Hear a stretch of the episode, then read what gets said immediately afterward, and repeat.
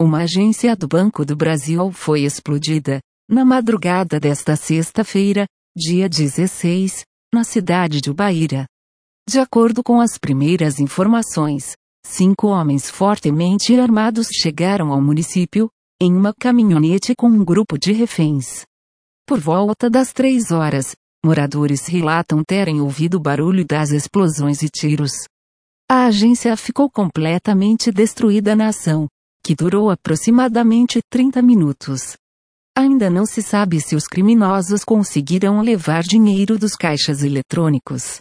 Os reféns foram deixados na porta da agência. Ninguém ficou ferido.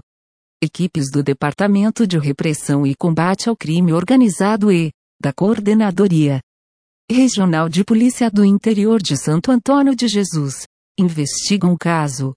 De acordo com a Polícia Militar, as guarnições estão na região e permanecem realizando rondas à procura de suspeitos. No entanto, não houve o registro de feridos.